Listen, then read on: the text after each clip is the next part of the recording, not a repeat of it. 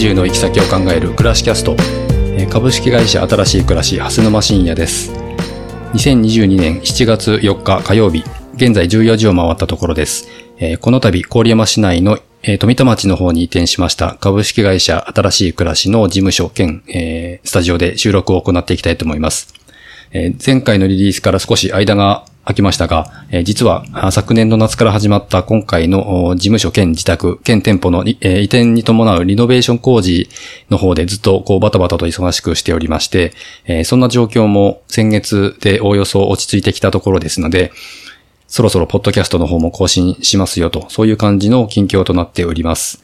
で、今回お迎えするゲストの建築家の方ですけれども、えー当社の今回の古民家再生、リノベーションとの関連は特にないんですが、えー大変素晴らしいご経歴をお持ちの方で、えー今回ごめん、えーご縁をいただいてのご登場となっております。えーそれでは本日のゲスト、えー一般社団法人コロガロ、そして佐藤健吾建築設計事務所の代表でいらっしゃいます。建築家の佐藤健吾さんです。佐藤さん今日はよろしくお願いします。よろしくお願いします。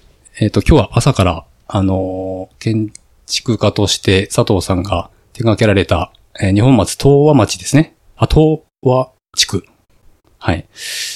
の、あのーまあ、建物を一緒に見に行かせていただいて、はい。えーはい。あの、あそこも、まあ、蔵だったところをオーナーさんが改修して、キッチンとして使っているっていうそうですね。キッ。チンスタジオですね。うんえーそういうところを見させていただいて、あとは、まあ、まああの、元々のその佐藤さんとのご縁っていうのが、えー佐藤さんが、えー福島の今大玉村にお住まいなんですけども、えーそこに移住してこられて、設計事務所と一緒に併設して、営んでらっしゃるコロガロ書店っていう、えー古本屋さんですね。はい。そこを知ったことが、まあちょっときっかけでお邪魔する機会があって、いう経緯なんですけども、えっと、まずあの、佐藤さんの経歴から、僕の方から、あの、ご紹介させていただきたいんですけど、1989年、神奈川県生まれと、えーで、東京大学工学部の建築学科をご卒業、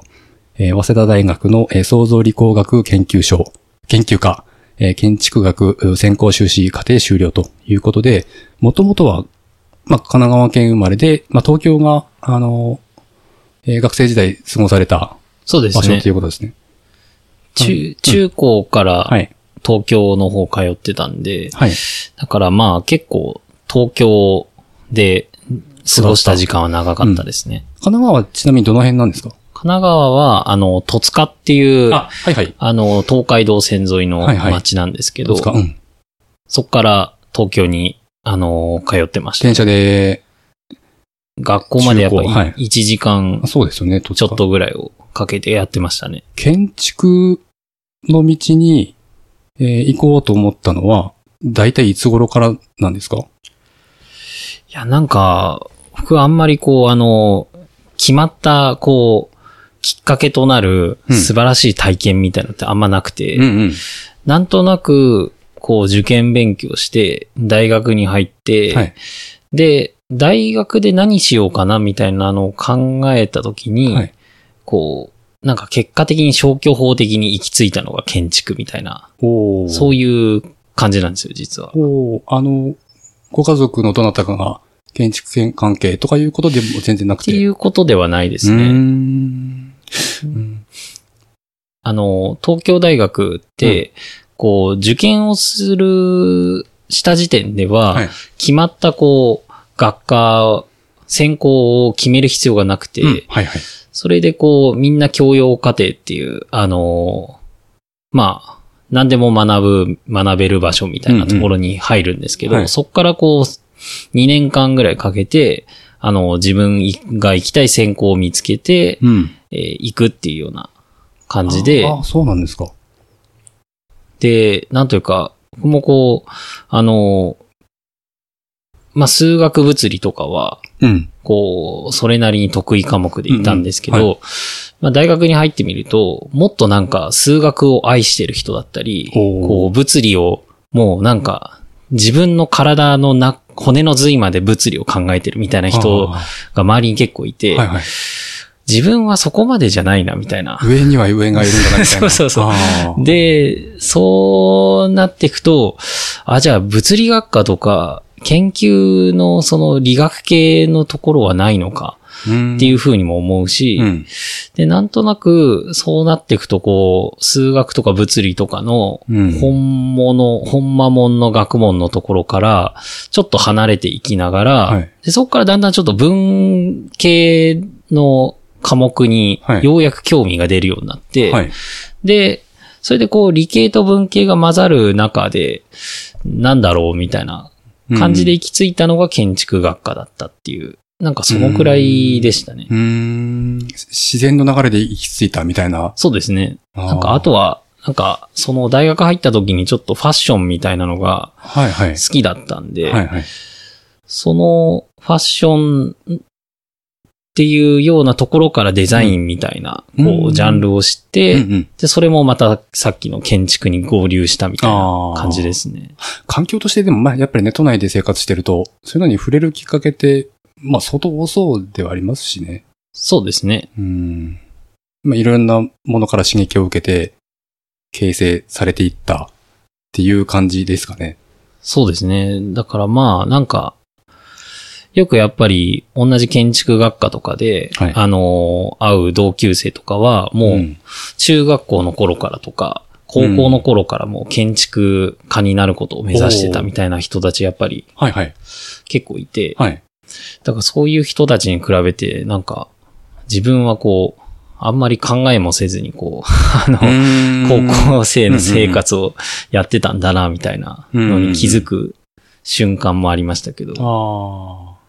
割と、だから、あの、建築家としての、えー、道筋というか、かっちりしたレールでこうたどり着いたわけではなくて、まあ、割といろんな要素が、あのー入ってきて、自分の中でこう解釈して、そうですね。うんたどり着いたっていう感じなんですかね。で、なんか入ってみると、うんあの、建築の特に設計の課題とかって、はいはい。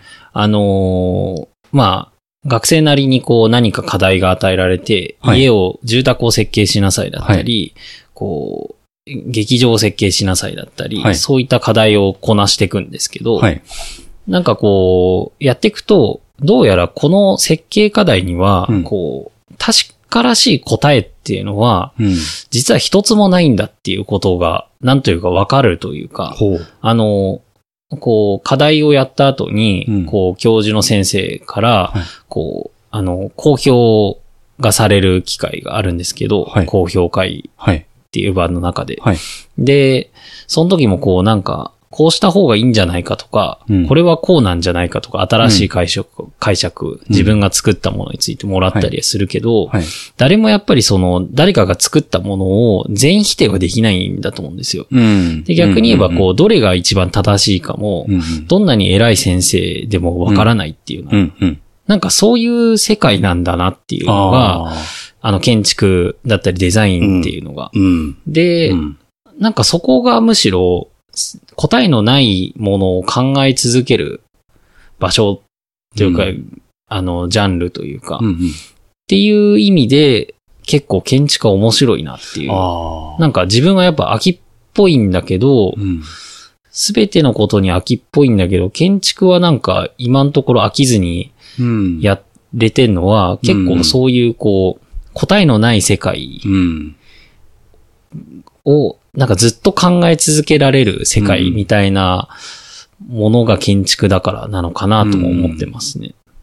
自由だし、多様だし、そうですよね。建築って、確かに、街にある建物とか見てると、まあ、その、自然性だったり、ええまあ、ビルディングではこういうもの、家というものはこういうものっていう、なんか、大きい、あの、まあ、フレームはあるとしても、ね、その、一つ一つ細かいところにフォーカスすると、やっぱり表現の仕方って多様だったりしますからね。そうですね。うん。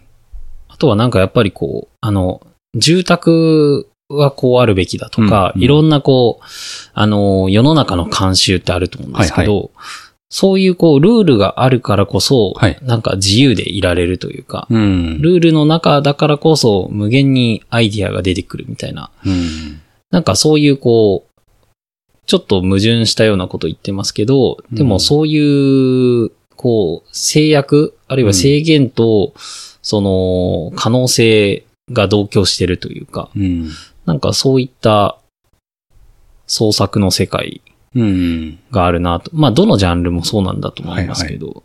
なんか今日、あの、朝からいろいろこう車で移動しながら、あの、お話しさせていただきましたけど、まあ割とこう、し思想というか、あの、まあいろんなこと当然勉強されてるからなんですけど、思想家としてのバックボーンがなんかあるような雰囲気をすごく感じているんですけど、まあそういう要素が建築にも、まああるっていうことなんでしょうね。やっぱりそうですね。建築ってこう、やっぱり基本的には、あの、クライアントワークというか、うんはいはいはい誰かを、あのーまあ、その建築を建てる人がいるんですよね。はいはいで、世襲がいて、で、またこう、えっと、設計者の他に、設習と設計者の他に施工者っていう、まあ、うん建築を工事で作る人っていうのが、まあ、いて、いろんな人がこう、やっぱり、いる中で、うん。こう、物事だったり、物を何か考えようとしたときに、うん。どうしてもなんか、そのものが何であるかっていうようなことを、はい。こう、言葉で伝え続けなきゃいけないうん。ような、うんうん。こう、ことになると思うんですけど、うんうんなんかそこでやっぱりこう、物を、物を作ることを介して、その物事を考えるというか、世界を考える。あるいはその、そのこと、その作ったものに言葉を与えていくことを通じて、うん。うんうん。自分が見ている世界を組み立てていくみたいな、うんなんか多分そういうことが、あそれで言うと、やっぱり、あのーさっき言った、こう、数学者になる人だったり、はい物理学者になる人あ。うん。と同じように、僕はやっぱりこう、叶わないなと思うのは、うんあの、哲学者とか、はい。思想家の人たちってやっぱりこう、あの、ある種のこう、ものを何も介さずに、うんうんうん。頭の中と、うんあるいは言語だけで言語を考えるみたいなことができてる人たちで、はいはい。なんか、あの、あれには僕なれないなと思ってるんですけど、あその意味ではこう不純なんですよ。こう、うんものっていう実態を介してうん。何かその、あの、意味を考えたりとか、うん。世界が何かを考えるみたいなことをうん。やってるから、なんか、うん、そういう不純な形でやって。なんかね、でもそう、そういう、そういう説明の仕方が、あの、まあ、さっき思想、あの、家的って話しましたけど、確かに哲学的でもあるし、まあそういう、あの、佐藤さんの持ってる部分っていうのも、まあ、あるとは、いうふうに思いますけど、うん。なるほど。まあちょっと難しい、小難しい話ばっかり。し。冒冒頭からあの割と深いところにあの入ってしまったなって今 話しながら思ったんですけど、いや僕あのこういう話大好きなんでいいんですけど、えっと、で、えっと、佐藤さんのご自分で、えーまあ経営してらっしゃるというか、あの、建築関係のお仕事として、えー主体として運営されている、えー一般社団法人、えーコロガロー、えー佐藤健吾建築設計事務所、観覧車っていうような、あのー活動があるんですけども、えーまずちょっとあの、冒頭に読み上げた、あー佐藤さんの経歴プロフィールから少しずつ、あの、本題に移っていきたいなと思うんですけど、はい。まず、えー、もともとお生まれが神奈川の、えー、戸塚で、えー、まあ、都内の学校を卒業されて、えー、いろいろこう、活躍の場を、あの、外に広げていってえー来られたということなんですけど、今お住まいなのが福島県の、えー、大玉村に移住してきて、そこで活動の拠点を持ってらっしゃるということですが、えー大玉村との元々の接点というところから伺いたいんですけど、あのーまあ、東日本大震災がきっかけだったということは伺っているんですけど、そこでどういう、あのーまあ、きっかけがあってはい。ええええ。ええ来られたんでしょう？そうですね。あの、きっかけはあの、林豪平くんっていう、はい。僕の友人がはい。いまして、林豪平さん。はい。はい。あの、豪平さんが、こう、えっと、震災が起きた直後はい。から、はいあの、こっちの福島であったり、はいまあ宮城県の方だ、もあったと思うんですけど、はいあの、ボランティアとして行ってたんですすよ。その時、あの、豪平さんは京都の学生だったんですけど、そこからこう、ボランティアで、はい。えーこっちの東北の方に来ていて、はい。で、その中で、あのーその放射線、放射能放射性物質、はい。影響に関する、えー調査研究を始める方に、こう、豪平さんが自分の研究分野をはい。シフトさせて、うん。で、東北大にも進学してた。頃が確か2012年か13年なんですけど、はいで、そこで、あのー、郡山の、あのー、確かある勉強会か何かにはい、豪平さんが出た時に、はい。その、大玉村はでい。農業をやっていた、あの、野内彦太郎さんっていう、はい。えー方が、えーその勉強会に出て、えーで、そこで彦太郎さんがうん、豪平さんに、うんあの、大玉村の、その彦太郎さんの自分の土地、はい。田んぼを調査してくれないかってはいいう依頼をして、はい。したんですね。はい。で、そこから、あの、豪平さんが、あの、大玉村に通って、はい。あのーその田んぼの周辺の空間占領率うんうん。の歩行サーベイっていうのをやっていて、えーそれで、まあ、その調査をゴエさんがずっとやっていく中で、うん。あのー時々僕も、あのー機会があって、はい。ついていったりして、うーん。で、それでこう、大玉村と関わりを持ち出したっていうのが始まりでしたね。うんああ、なるほど。で、その後に、あのーまあ、1年か2年ぐらい、こう、豪平さんについていって、はい。大玉村に通ってたんですけど、はいでも通ってももう大体彦太郎さん家で、はい。あのーすごい美味しいご飯だけを食べて、また帰るみたいな、なんかこう、話したりうんは、いろいろ話したりをしてうんるだけの、こう、なんか東京と大玉村の往復の生活をしてたんですけど、うん。そこからこう、だんだん、まあなんか、そこの大玉村の、はい。えーまあ、彦太郎さんの、が持っているはい農地が、はい。えー休耕地になってるところがあるから、はい。あの、そこで何かしようと。はい。使われなくなる畑をを何か使えないかみたいな、うん。いうような話があって、で、そこで、あのーまあ、結構突飛に出てきたアイディアとして出てきたんですけど、はいその、藍染めの藍をはい。育ててみたらいいんじゃなはいいかっていう。はい。まあ、その時になんとなくこう、あのー植物、食物、はい食べ物ではないうん。畑の生産のあり方はい。であったり、はい。えーっていうのを考えられるなっていうような、うんその時に直感もありましたうし、ん。あとはまあなんか、なぜか偶然、林くんが藍染め、藍の種を持ってたんですけど、ほ徳島からもらってきたっていうような、ことを言って持ってて。じゃあこれを次の春に植えてみようっていうようなところから始まって、うん。あのー藍染め、まあ藍畑を作るってはいいうところが、まず活動として始まり出したのが、はい。だいたい2014年でした。うん。この、なんかね、えっと、観覧車という、えっと、団体っていうのが、あの、ありますけども、その、えっと、観、観劇の観に愛に、えっと、社。で、観覧車っていう団体は、まさにこれを、その今の話の、がきっかけででできた始まった団。体。うん。で、こう、あの、藍畑をやって、はい藍染めを、えーやり始めたんだって、まだい一度も染めてないんですけど、その時には。はい。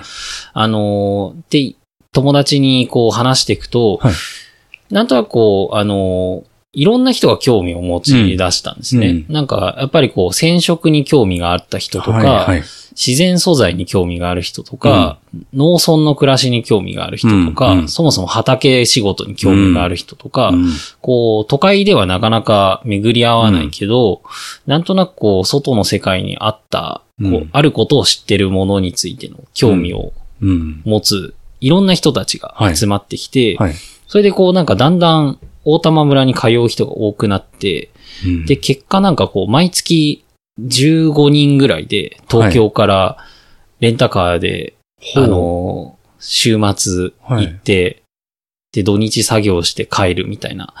なんかそういうこう、結構な大所帯で、あの、毎月活動する、うん。あの、藍畑の世話をするはいはいっていう活動をする、ええ。まあ団体、グループができてきたっていう。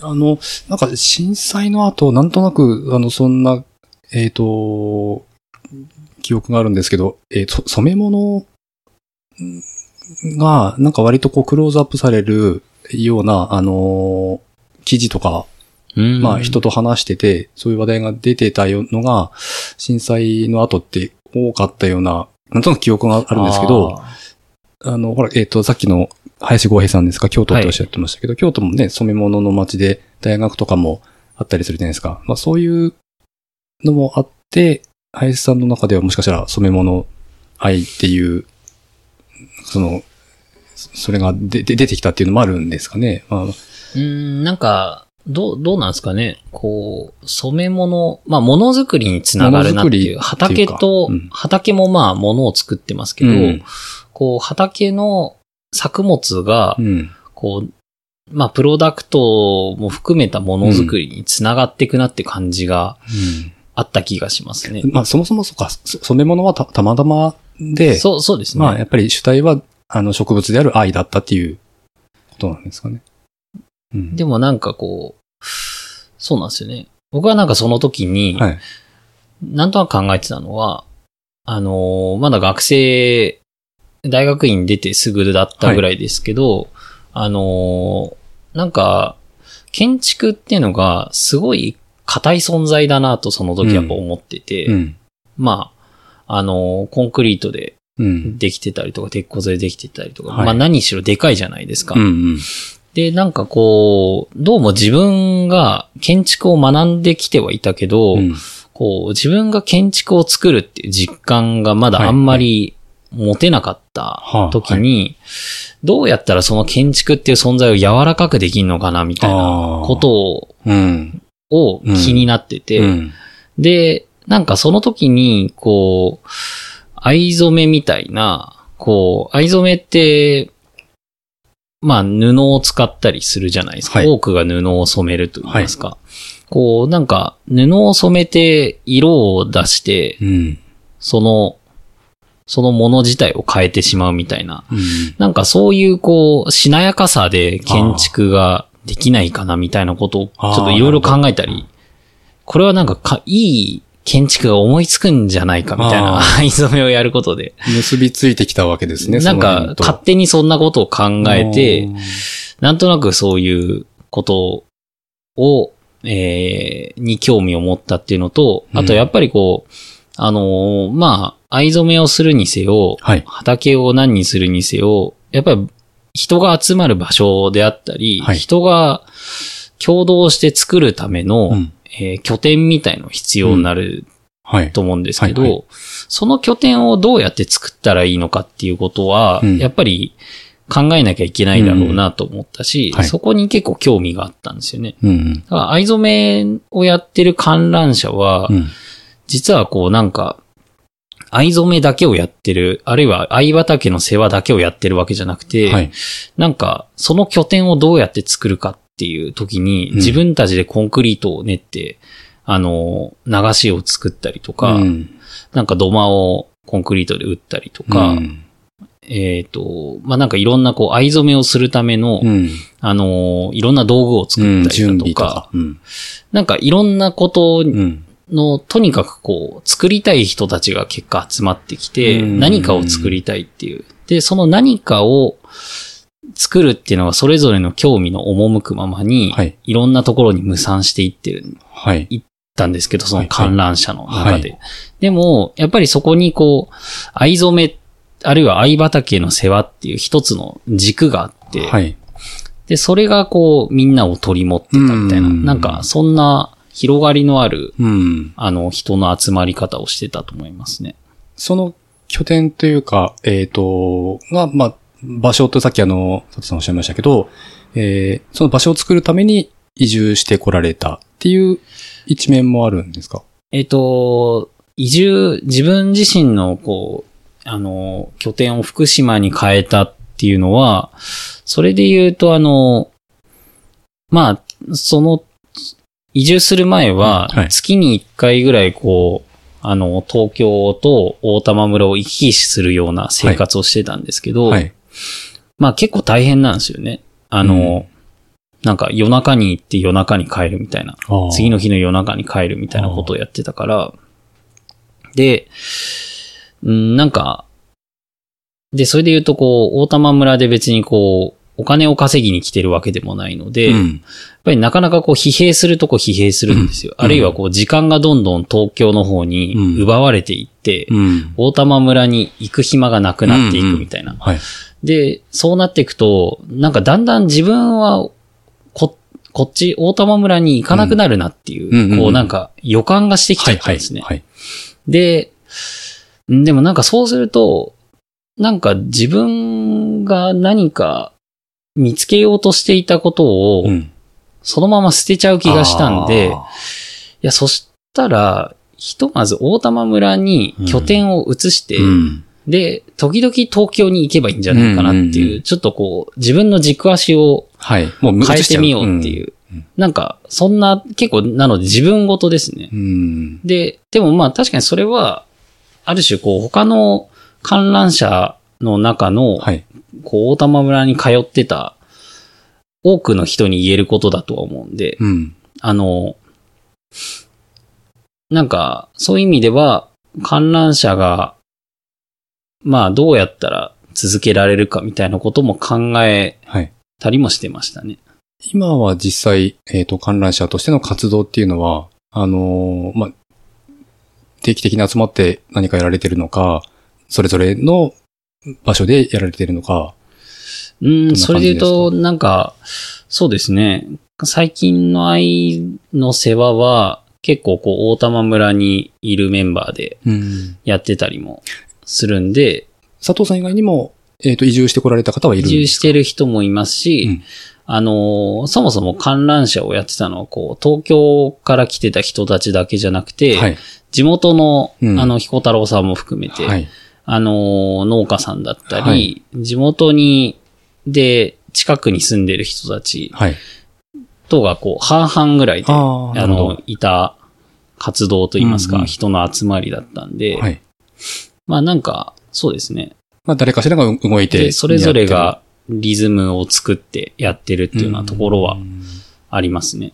あの、野内彦太郎さん、あの、あの先ほどからお名前出てますけども、えっ、と、私もその、最初、佐藤さんにお会いするきっかけになった、あの、まあ、彦太郎さんのご自宅ですね、元の、えーが、えっ、と、彦ハウスという名前がついてて、割と昔から、えー音楽関係のコンサートをやったり、えーまあ、いろいろその文化活動をされてる方なんですよね。その彦太郎さん。そこに、周りに、まあ、佐藤さんだったり、えーこの間私が、えー、ヒコハウス見せていただいたときは、えーだいぶ遠い遠方から大学生でしたっけ？の子が移住してきて、そうですね。松本さんですね、松本さん、はい。あの、あそこで絵を描いてるっていう、うん、そういう方もいたり、うんすごく特殊な大玉、あの、これ今からも本当に15分20分ぐらいで行ける場所ですけど、まあ当然僕もその存在なんて知らなかったし、地元に、本当にあの、目と鼻の先に大玉村の、あの、佐藤さんの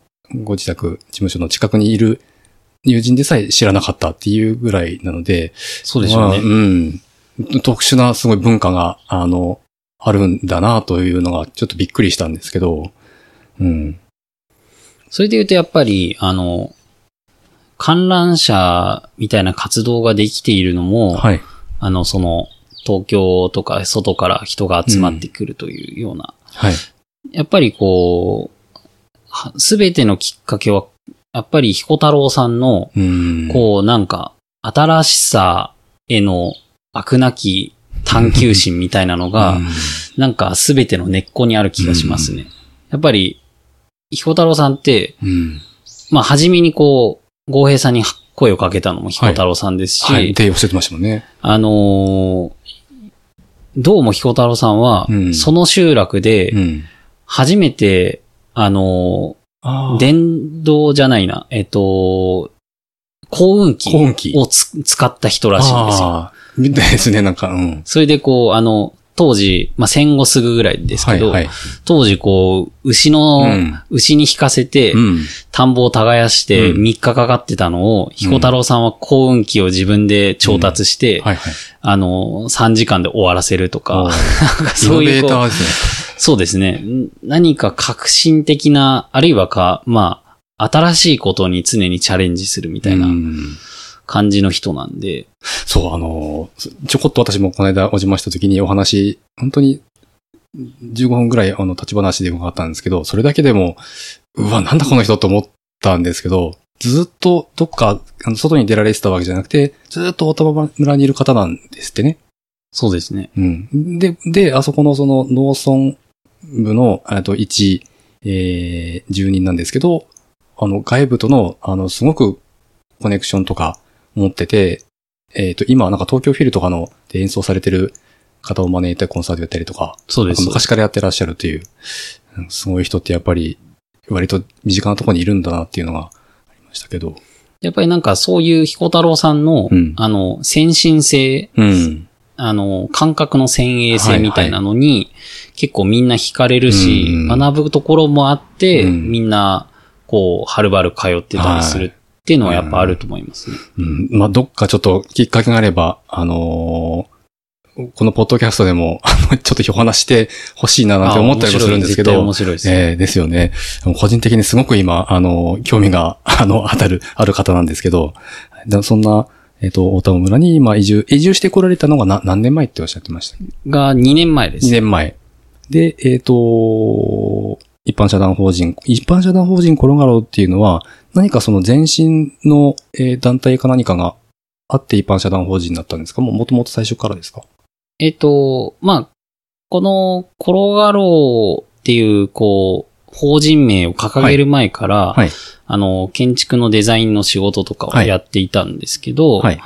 あのーただまあ、なんとなくですけど、自分のホームページを前から持ってて、で、はいそれのドメインはずっとコロガロー .net だったんですよ。うん。なので、コロガローっていう、なんか名前はずっとあったんですよ。あんまり名乗ったことはなかったんですけど、ああ。い野号、野号っていうか、そう、野号が、隠れた野号が実はドメイン名としてずっとあったっていう、もう独立されてたタイミングで。独立したくらいからあって、ただその時は別にはい。一度も誰にも教えてなかったんですけど、自分の中にあった。そうです、そうですああ、。いい、ああ、いいです。それが発展して一般社団法人になって、そうです。書店のなんかこう、転がろうは、うん。どういう。まあ、これも消去法なんですよ。はい。なんかこう、株式会社、仁王立ちとか、株式会社、寝そべるとかだと、うんうん。こう仁王立ちはちょっと豪快すぎるし、うんまあゴリゴリな感じしますもんね。ちょっと寝、寝そべっててもちょっとやる気なさすぎるだろうなと思って。で、なんか豪快ではなく、うん。もうちょっと緩いぐらいがいいなって時に、うん。あ、じゃあ転がるだなと思って、うんうん あの、転がるの、うん。まあなんか名前をも、うん。とりあえずこう気に入ってつけてたのと。で、なんかこう、その時にこう、確か、小商いができたらいいなと思ったんですよ。はいはいその活動の一つとして。はい。今あんまり自分自身はやってないんですけど、はいあの、まあ、書店はうん。僕の妻がやってありますけど、はいはいなんか、っていう意味で、うん転がろうは、うん画廊っていう名前をとりあえず付けとこうと思ったん画ですよ。廊ね。で、なので、まあ、古物商免許は取ってるんですけど、で、古、古物商の専門は古書になってますけど、はい。古美術も入れてるんで、はい。古道具と古美術を入れてるから、まあ、はい。画廊として画廊かね。か、掲げといていいかなっていう。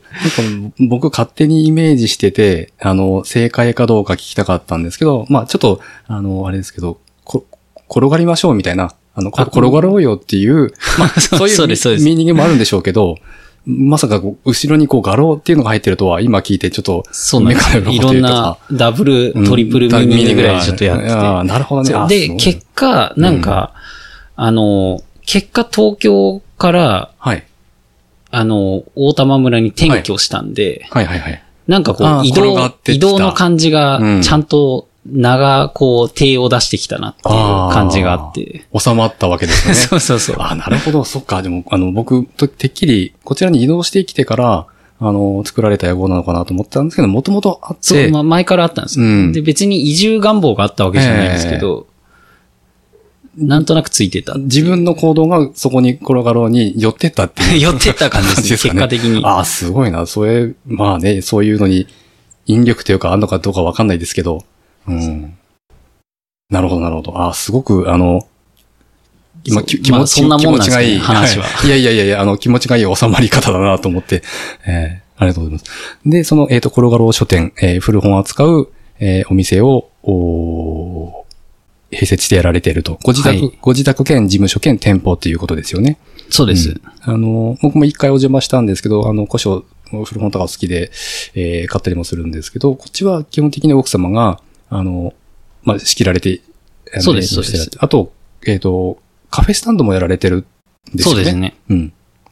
お店は、毎日オープンのその営業日的なものは、えっ、と、その、転がろう書店のはい開店と同じにしてるんで、あまあ、ただ、そうですね、その、差し掛けのコーヒースタンドの小屋みたいのが立ってるんですけど、はいはい。き気づきました？ちなみに。あの、入って、入る手前の、お店に入る脇ですよね。そうです、そうでです。す。小窓みたいなのがあって。そうですええええちゃんとあそこはあの、飲食業許可をもらって、ああ、そうなんですか。あの、コーヒーを提供してるんで。コーヒー以外も、いや、コーヒーだけですね。ああでもあと、ルートビアも買います。あ、そうなんですか。ルートビアをとりあえず在庫で入れてるから。ええあの、お庭で、あの、あ、違いますね。あ、あの、飲むのはいいです。飲むのはいいですねはあの、ハーブは育ててああ、はいはいはいはい。はいはい。うん。ちょっと次行った時、あの、ちょっとうちのあの、一緒に行きたいなと思ってて、コーヒー飲みに行きたいなと思ってるええまたちょっとはい、タイミングでお邪魔したいなと思うんですけど、で、そこで、えー、本、まあ、本業というか全部本業なんでしょうけども、えー、建築設計事務所も、おまあ、事業としてやられてると。そうです、そうです。うん。あの、で、今日、えー、午前中、うお玉で合流して、まあ、あの、冒頭話した東和町、あ東和の、えーソレイユ、えーという、う施設、お店にお邪魔してきたんですけども、そこは、えー、もともと、えー、旦那さん、あ、その、えー、もともとの建物が、あー神社の境内にあった蔵。えっと、神社の宮司さんの家にあった蔵家にあですね。った蔵。あ、境内じゃないか。はいはい。でそこに嫁いできた、あの、奥様が、えー、そこでフレンチを、お料理教室として開きながら、そうですね。サーブしたりただ、その、大原洋子さんはうんフレンチをずっと東京ではい。レストランの運営、あの、料理をしていたんですけど、うんで今は多分こう、いろんな和食もやっぱできるし、はい。なんかいろんなものを教えてるはずですね。洋食、和食ともにやったり。り、味噌作りとかもやってましたね、ああ、今日もね、行ったら、あの、さくらんぼ、えっ、と、の加工をして、えー通販が主でやってらっしゃる、あ、主っていうか、まあ、あの、そうですね。やってるんですかね。あと、道の駅に出したりしてるはずですあ。ージャムを作るうんのかな、なんかその、下準備というかされてました。結構忙しそうにされてたんで、ちょっとまたあら、あそこを改めて、あのー伺いたいなと思うんですけど、うんうんうんそこの、えっ、と、設計を手掛けられた。あ、そうですね。やらせてもらいましたね。うん。あの、行き品の道、あの、道すがらでお話たまたま出たんですけど、僕、えっ、と、自分の仕事を作るっていう、あの、ちくま文庫から出てる本で、はいたまたまこれ、えっ、と、なんかね、えー、誰だろう。八木保さんとか、それ、それこそあの、像設計集団はははは。とか、あー柳総理さんとか、うーん。パタゴニアに行ったり、うんうんうんその仕事のなんか進め方を、えー、それぞれ行って、お話をインタビュー形式で、まあ、書いて。る本があって、そこに、えー、造設計集団のことも書いてあって、その、初めて存在を知ったんですけど、その、東和ソレイユの、えー経営してる方が、造設計集団の代表の方の娘さんっそう、そうですね。ておっしゃってましたっけ？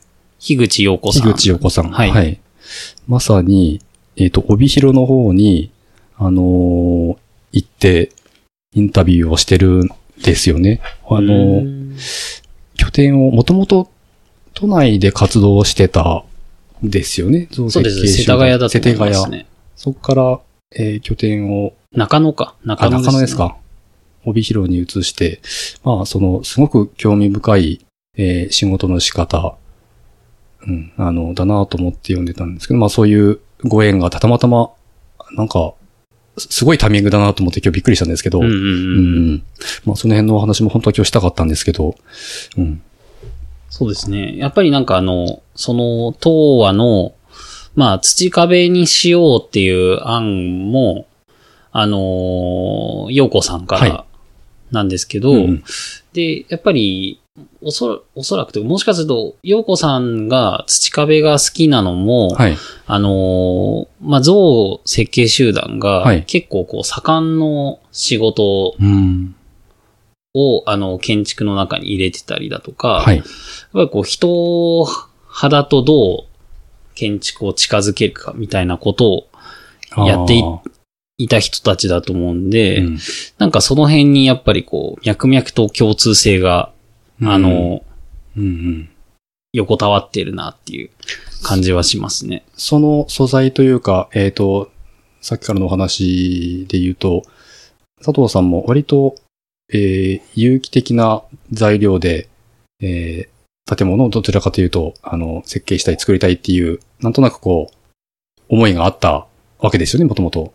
そうですね、そうですね。そこと、うまくこう、そうですね。はまったっていう建物見てきましたけど、あの、まあ、蔵の中の、あの、まあ、しっかりした梁があって、えー、まあ、いわゆる蔵の内部っていう感じなんですけど、まあ、そこに、すごく自然な感じで、えー、まあ、木の材料とか、えー、まあ、土壁が塗られていて、うんうん、床に使っている材料も、え、栗の板ですか？はい。うん。あの、もともと、その、えー、蔵の床板として使われてたものをまた別なところに移して使ってたりとか、うん。すごく収まりがいい、自然な違和感の全くない、あの、作りですごく素敵な空間だなと思ったんですけど、あの、まず、東和ソレイユは、えー、という、横さんでしたっけ？あの方の、もう自分の好きなことをまあ、えー、仕事としてやられた、やられてた、まあ、調理、はい。料理を作るっていうことを、えー、その、メインの、えー、コンテンツとして、えー、あそこの場所を使って、えー、あそこの、まあ、施設を運営してるわけですけど、なんか最近、浅田渡さんっていう人の本を読んで、炭開きという言葉が最近あるみたい。その、浅田渡さんっていう人が、まあ、多分作ったんだと思いますけど、まあ、自分の自宅をどっか外にその施設を借りたり、買ったりして、えー、運営するんではなくて、自宅で、えー、まあ、得意なものを提供して、ものを作って販売したり、人を招いて、えー、提供したりっていう、まあ、傾向がだんだん増えてきてるというのを、まあ、総称して、炭開きと、自宅を開放してお店やるっていう。ただ、あの、佐藤さんのやられてるコロガロ書店とかも、まあ、それに、まあ、入るのかもしれないですよね。うんうんうん、そうですね。うん、そういう建物の使い方っていうのが、まあ、今後、どんどん、まあ、コストの面でもメリットもあるし、まあ、人が集まってくるコミュニティになる場所っていうのもやっぱり必要とされてますから、増えてくるのかなとは思いますけどね。あそうですね。うん、なんかこう、炭開きで言うと、うん、なんとなくですけど、やっぱりこう、あの、洋子さんも、はい、あの、やっぱり料理だったり、うん、食べ物を作るっていうことをきっかけに人がその場に集まってきてるんだと思うんですよね。だからなんか、その場の質をこう、やっぱ決定づける、何か核みたいなものを持って、はい、あの、蔵を開いてるんだと思うんですけど、なんかそういう形はやっぱりこう、開き方においてすごい大事だなと思ったりしていて、要するにその、その人の、家の持ち主の、その人が何であるかっていうのが、実はわかる、あるいは表現されている場の方が、人はこう、入ってきやすいというか、会話がしやすいみたいな。なんか、この、蓮沼さんが、この場所に人を招くのも、はい。やっぱり自分が古民家が好きだから、はい。うん。なんかそれにこう、興味が重なる人とか、うん。あるいは何だろうって思った人がこう入ってくることもそうだし、うんうん。なんか、やっぱりなんかそういう自分の顔、うん。あるいは自分の何らかの些細でもいいんですけど、はい。些細な表現がうん。場所にちょっと投影されてると、はい。やっぱり僕は結構いい開き方なんだなと思ったりしますね。コミュニティになりやすい感じがしますよね。その集まってくる人も、なんかやってるな、で入ってくる人っていうより、今時やっぱりね、SNS とかで情報、アカウントでも作れば、あの、勝手に、えー人は、それを情報を拾って、ね、あの、行く先を選んでもい行っちゃう。もう割とこの過程がその、あっという間にね、あの、たどり着く世の中なんで、まあ人が集まりやすい。古本屋さんであれば古本屋、あの、古書が好きな人がもう全国から、あの、好きな人が集まってきたりだとか、うんうんうんあれ、そういう、ね、コミュニティってすごくふ細分化、まあ、増えてますよね、おそらく。うん。うん。そういう使い方ができる人が、あの、まあ、古い建物とかを、これから活かす、まあ、実例としてたくさん、あの、ありますけどね。うんうんうんあのそういう時代になってきてるのかなっていう感じはしますけど。